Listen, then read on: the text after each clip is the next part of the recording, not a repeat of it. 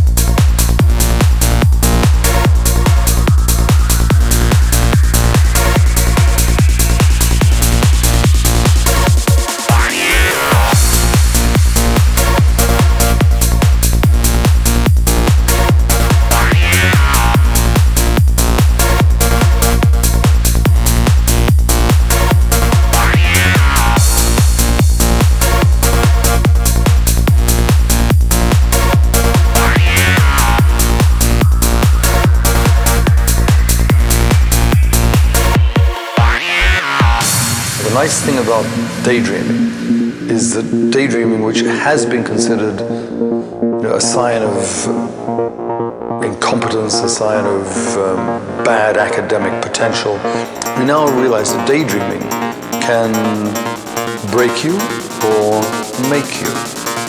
The great geniuses did something different. They daydreamed big.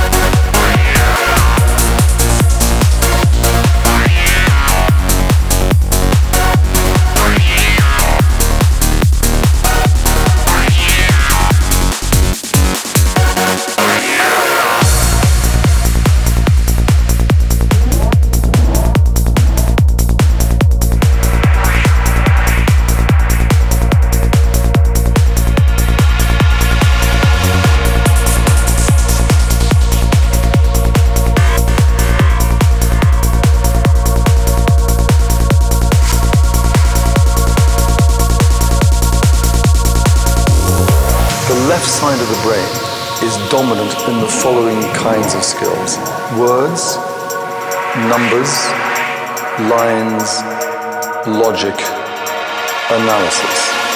The right side tends to be dominant in rhythm, color, spatial awareness, imagery, in daydreaming.